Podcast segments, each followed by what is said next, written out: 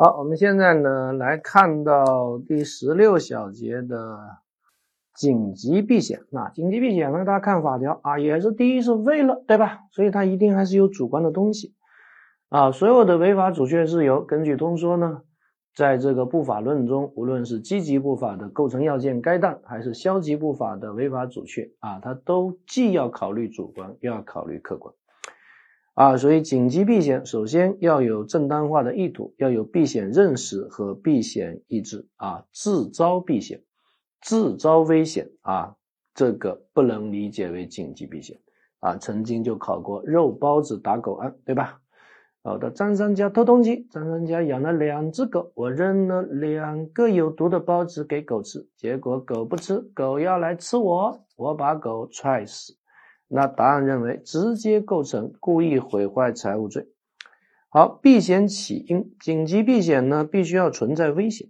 当然，这里的危险范围啊是要大于不法侵害的范围。它首先包括不法侵害，但并不限于不法侵害啊。被人追杀，看到张三骑的摩托车，把他的摩托车给抢走了，这是典型的紧急避险啊。那么一般认为，对于合法行为呢，那一般就不能进行紧急避险了。那第二是自然力的侵害啊，刮台风了，然后呢，我的这个这个船呢超载了，我把一部分货给扔了，那这也是紧急避险。但后来查明，你扔的货全都是仇家的货，自己的货一个没有扔，能不能成立紧急避险呢？我们觉得也是可以成立的，因为紧急避险并不需要考虑动机。当然了，如果为了保存自己的货，把人都给扔了，那肯定不行啊。动物侵袭，再次提醒各位，狗咬你，你把狗咬死啊，这个呢不叫正当防卫。如果这个狗很贵很贵很贵，那有可能成立紧急避险啊。当然，如果狗是别人犯罪的工具，那有可能是正当防卫，对吧？啊，在森林里面，老虎咬你，那你打不打？肯定要打呀！啊，老虎要咬死你了，那你难道不能像武松一样吗？那是妥妥的紧急避险啊。人权还是高于虎权的啊？那如果不存在危险啊，但行为人误认为存在危险，那也属于典型的假想避险啊。主客观不统一，排除故意有过失定过失，没有过失定意外事件。好，比如说这典型的狼来了啊，对吧？在这个山区旅行，有的地方啊是不能随便拍别人后背啊，因为只有谁才会拍人后背呢？只有狼才会拍人后背。啊，狼非常非常的聪明啊，那么要咬你的时候，可能会拿前笛子呢搭在你的肩上，你一回头，啪，把你的脖子给咬断了。啊，所以张三不懂啊，他去这个啊，这个啊，这个地方呢去旅行啊，看到前面有个农夫，拍了他一下啊，农夫吓坏了，说这头狼估计得一米九，拿着一个斧头一劈，就把狼给劈死了。啊，那这就属于典型的假想避险。啊，误认为有狼，其实是个人，排除故意，有过失定过失，没有过失定意外事件。啊，那么避险时间啊，避险时间呢是正在发生的迫在眉睫的危险，是紧急避险的时间条件。对于尚未到来或者已经过去的危险，那都不能进行紧急避险。啊，所以这就提醒各位注意啊。紧急避险的时间条件呢，其实是比正当防卫呢要稍微松一点，因为对于正当防卫，对于预备行为是不能进行正当防卫的，但是对于预备行为有可能进行紧急避险。我听到张三要去杀人，我立马把他锁在家，让他杀不成。其实张三才实施了犯罪预备，还没开始去杀嘛。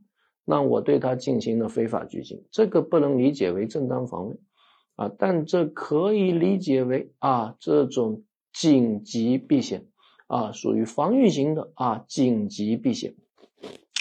紧急避险的客体啊，它一定是正对正啊，正当防卫是正对不正，所以法律对紧急避险的限制呢，从这个意义上啊，它是要大于正当防卫的。那因此，我这里面想特别的给各位同学提醒一下，在家暴案件中，啊，在家暴案件中，尤其这个女的长期被丈夫殴打，那如果趁丈夫睡着了，那于是呢，把丈夫捆了起来，然后跑了啊。比如说这个被拐妇女啊，每一次逃跑都被老公抓了回来暴打，后来实在受不了啊，然后呢，趁丈夫睡着了，把丈夫给杀了。我们认为这叫不叫正当防卫？肯定不叫，这叫事后防卫啊。叫不叫紧急避险？肯定也不符合。你都把人给杀了，是不合适的。但是如果趁老公睡着了，把老公用绳子捆了起来，然后逃跑，这虽然不能理解为正当防卫，因为不法侵害已经结束，但是我们可以认为这属于正对正牺牲他人的人身自由来获得自己的人身自由，这个有可能理解为紧急避险，啊。请各位要特别的注意啊，要特别的注意啊！针对这种被拐妇女啊，这种家暴案件，因为这种防御型的紧急避险，可以理解为是正对正的紧急避险啊，紧急避险。当然，我说过把别人杀了，那肯定是不行的。那这里面可能有一个小问题，要注意紧急避险跟义务冲突的区区别，因为紧急避险呢是权利对权利。而义务冲突呢，是这个义务对义务。当然，紧急避险的权利对权利呢，那一般来说，权利可能是两个权利主体。啊，有人啊要追杀张三，李四骑着摩托车从旁边过，张三为了保护自己的人身权啊，牺牲了啊他人的人身权或财产权啊，把摩托车给抢走了。那这个叫紧急避险。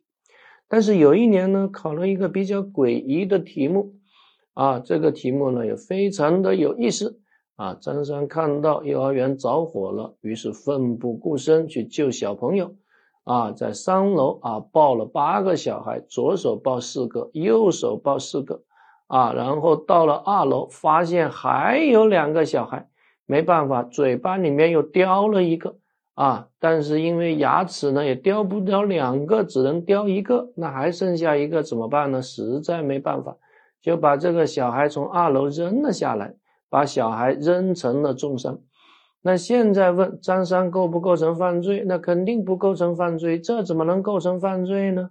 啊，我们觉得张三在做好事，但问题是他是属于紧急避险呢，违法阻却，还是属于危险降低，根本连构成要件都不符合，那可能就存在一定的争议。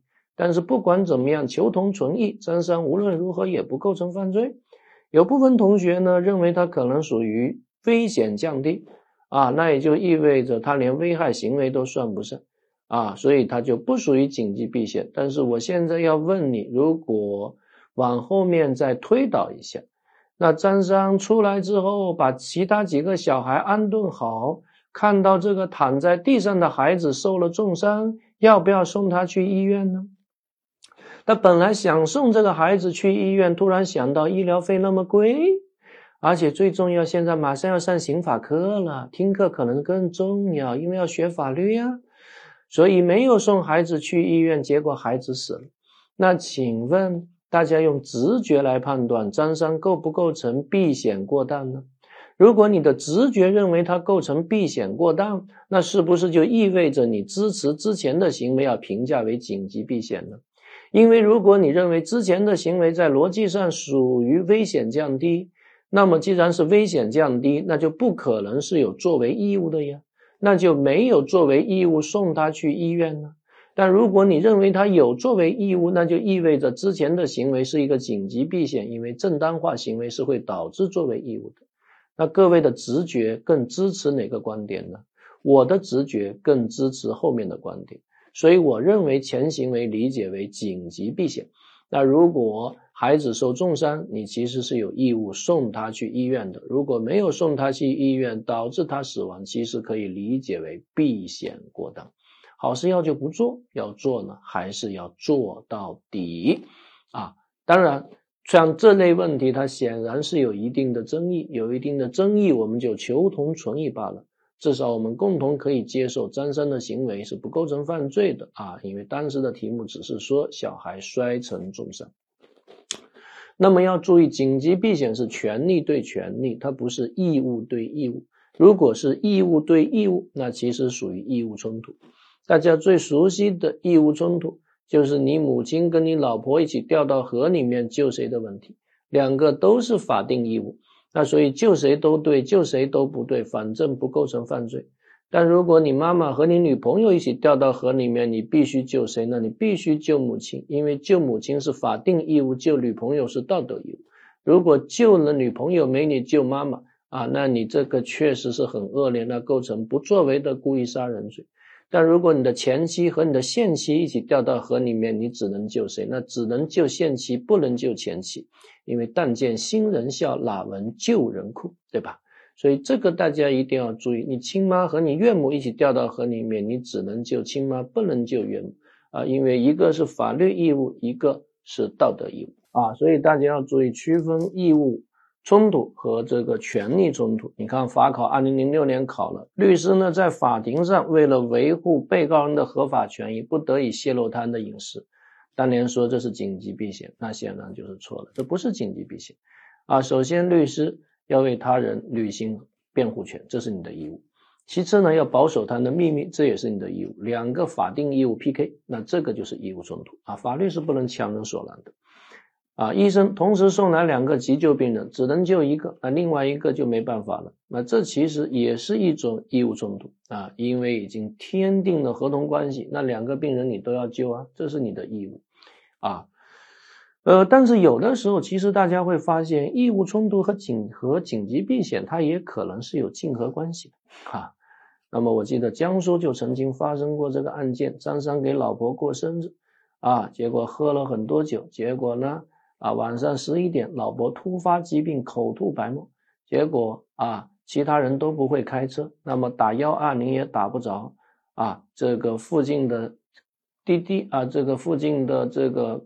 的士也叫不着啊！这个时候，张三想都没有想，就开着车把老婆送往医院。那显然，在这个案件中，酒后不开车啊，如果开车构成危险驾驶罪，但是送老婆去医院好像也是一个义务啊。那么在这样一种情况中，大家觉得张三构成犯罪吗？啊，你摸摸你的良心，你觉得构成犯罪吗？如果你认为张三构成危险驾驶罪，我也无话可说，那是法律机器人的做派。但非常遗憾的是，这个案件居然是以危险驾驶罪起诉的。那么送到法院啊，法官认为他不构成犯罪，当然他的理由认为是紧急避险。啊，我们认为在这个案件中，其实既是紧急避险，又是义务冲突，因为是有两个义务 PK 了，一个是喝酒不开车，一个送老婆去医院，这其实都是法定义务。但也可以理解为是权利冲突，啊，因为是为了保护啊他老婆的啊人身权利，牺牲了啊这个公共利益。啊，所以可以理解为紧急避险，也可以理解为义务冲突。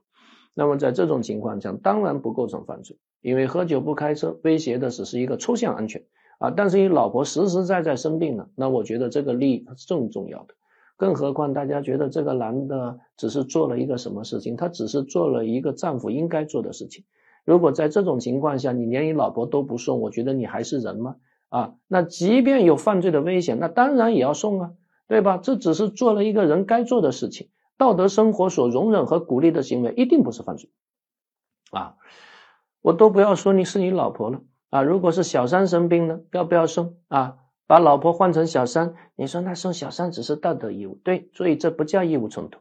但是我说这属于典型的紧急避险，因为小三的生命权啊高于啊这个抽象的公共利益，所以这当然属于。啊，这个这个紧急避险啊，都不要说小三了啊。那如果啊是流浪汉啊，路边的乞丐奄奄一息，那你喝多了，你有没有可能送乞丐去医院呢？我觉得送乞丐去医院也叫紧急避险啊，除非你在路边看到了一只奄奄一息的熊猫，结果你喝了一斤白酒，你说熊猫是国宝，必须送它去医院，那这个可能不太合适。啊，因为那毕竟是个熊猫嘛，熊猫又不是个人，对不对啊？那总之呢，这些东西大家注意，紧急避险跟义务冲突是有可能发生竞合的，那是有可能发生竞合的。好，呃，避险的可行性啊，紧急避险必须是迫不得已，别无选择啊，迫不得已，别无选择啊。所以呢，这个多年以前啊，那那那那那这个啊。呃，有一个眼科大夫，第二天给人做眼角膜移植手术，发现第二天做手术的眼角膜已经腐烂了，想都没想，直接到地下室停尸房啊，把这个一个新送来的女士的眼珠抠了出来，然后给第二天给患者做了眼角膜移植手术，因为有个患者的眼睛被硫酸泼了，如果不及时做手术，就会终身失明。那后来呢？这个事情就被死者的家属知道了，认为这个医生构成啊盗窃侮辱尸体罪。那现在的问题是，他属不属于紧急避险？我们认为似乎很难认定为紧急避险，因为并非迫不得已，别无选择。北京那么多啊，那么多医院，你在这个情况下，你是不是第一应该到其他医院去调一下，说不定是能调着啊？如果实在调不到，再跟死者的家属商量啊。那你什么都没做，你就直接这样去干了，那是不是不太合适呢？第六是避险限度，他说保全的利益啊，必须要大于所损失的利益啊，不能够等于，也不能够小于啊。很多人认为为了保全自己的生命，可以牺牲他的生命，什么电车难题，我觉得这些都是无聊的哲学家设计出来的无聊问题。我们认为生命是等价的啊，如果你可以问了多数人的生命。啊，来牺牲少数人生命，那这一定会导致极其可怕的现象。啊，三个人到沙漠里面去旅行，啊，结果呢，他十天十夜没有饭吃，弹尽粮绝。啊，那么三个人齐刷刷的盯着那个胖子，啊，四个人到沙漠里旅行吧。啊，最后把胖子吃了。你说保全了三个人，死了一个人。啊，还有人说这是负一大于负四的问题，因为本来会死四个人，现在才死一个人。那我觉得人呢是不能做冷冰冰的数字计算，否则会非常非常的可怕。所以有哲学家就提过这样的一个啊例子，他说我们大家设想一下啊，如果啊这个这个有五个人等待器官移植啊，一个人从旁边过啊，五个人啊，一个人心坏了，一个人肺坏了，一个人脾坏了，结果你从旁边过啊，那么医生说牺牲你一个，幸福千万家，可以吗？那即便这个人的智商只有十五啊，其他五个人的智商都八百八，大家觉得可以牺牲这一个人吗？啊，所以在很大程度上，各位一定要注意啊，各位一定要注意，在危险来临的时候，我们可以为了别人的生命来牺牲我们自己，这是一种道德自律，但是我们没有权利要求别人为了我们。来牺牲自己的生命，啊，各位一定要注意，啊，为了别人牺牲自己的性命，只是一种道德自律。我们没有任何权利要求别人为了我们自己来牺牲别人的利益，啊，你要做一个好人，很好，我尊重你，啊，你舍己为人，很好，我尊重你，但是你不要强迫别人这么做。所以从任何角度而言，紧急避险所保全的利益必须大于，不能等于，也不能小于，啊，所以有一年呢就考过这样一道题啊，大家可以看到二零一五年这道题，啊，鱼塘边仓库着火，甲用水泵呢从乙的鱼塘抽火，导致鱼塘里价值两万元的鱼苗死亡，仓库中价值两万元的商品因烈火，啊及时未被烧毁，甲承认仓库边还有其他几家鱼塘。啊，为了报复才从鱼塘抽水，很多人认为这是二等于二的问题，不是，这是二加上公共安全要大于一个二的问题，所以这是典型的紧急避险。大家好，这个紧急避险这些条件呢，各位都要记清楚。总之呢，紧急避险呢，所保护的利益必须大于所损失的利益。为了保全自己的生命啊，牺牲他人的生命，无论如何都不能够叫做紧急避险。在危险来临的时候啊，我们有一种道德上的义务，啊，为了别人的生命去牺牲我们的生命，这是一种道德义务。但是道德从来只是一种自律，但是我们没有权利要求别人为了我们的生命而去牺牲，啊，我们没有这种权利。相反，我们只有这种神圣的道德义务，啊，但是道德义务。从来只是自律，而非法律他律。因为人的尊严是无限的，所以任何人的生命都不能比较。智商一百八十八的跟智商十八的，在天平上是平等的。法律面前人人平等。啊，人的生命是无价的。啊，所以《诗经》里面有一首诗，我非常的喜欢啊，说“蜉蝣之羽，衣衫楚楚”，啊，“蜉蝣之羽”啊，衣衫采采啊，所以这其实提醒我们啊，蜉蝣啊，这个非常非常短暂的生命，朝生暮死，但它依然是衣衫楚楚啊，依然是可以尊严的去面对，尊严的面对未来。啊，人跟动物最大的区别就是人是穿衣服的，因为衣服就是人的尊严，人的尊严是无限的，所以任何人的生命都不能比下。啊，呃，那如果呢，你所保全的这个利益啊，这个小于所损失的利益啊，弊大于利，那显然就是避险过当啊，或者你为了保全自己的生命而牺牲了他人的生命。这显然也是一种避险过当。那避险过当，他怎么处理呢？他是应当负刑事责任，但是应当减轻或免除处罚。啊，有的时候可能会是免除处罚，因为缺乏啊这个责任，这个责任降低啊，所以呢可能期待可能性降低，那么他应当减轻或免除处罚。所以我记得多年以前有一个非常非常经典的案件。啊，有一个女的在半山腰碰到了歹徒，歹徒呢要对她实施性侵，她非常非常的聪明啊，发现呼喊没有用啊，这个这个打也打不过啊，有点像粪坑案啊。那这个女的呢就假装同意，说大哥脱衣服吧。男的很开心，脱衣服的瞬间，男女的拿着这个打气筒啊，不知道为什么随身携带打气筒啊，可能那个时候呢，因为也没有加油站，人们平常骑自行车。啊，那可能都会随身携带打气筒，啪啪啪，打气筒就把男的打倒在地。打倒在地之后，女的骑着自行车就往山下跑，看到一处有光的地方，立即敲门。啊，一个老太太开了门，女的跟她说清了原委。啊，说大妈，我太害怕了，这里的坏人好多好多好多。大妈说别怕，到我这就安全了。啊，今天晚上你就在我这过夜啊，谁都不能拿你怎么样。啊，说你和我女儿就睡一个炕啊，她睡这一头，你睡那一头啊，她正着睡，你反着睡，对吧？当这个女的刚刚睡下，发现好像有响动，听到了一个男的声音，他惊奇的发现，才逃离狼窝，又入虎穴，跑到这个男的家里来。那那个男的看到一个自行车，什么都明白了。问他的母亲，那更是明白的清清楚楚，所以就决定灭口。那这女的急中生智啊，看到旁边躺着一个啊睡熟的啊人，也就是那个男的妹妹。于是这个女的跟男的妹妹掉了一下头啊，男的呢把他妹妹给杀了。那这属不属于紧急避险呢？我们认为，为了保全自己的生命而牺牲了他们的生命，无论如何，这都不叫做啊紧急避险。所以，我们认为这个女的构成故意杀人罪，她和那个男的一起成立故意杀人罪的共同犯罪。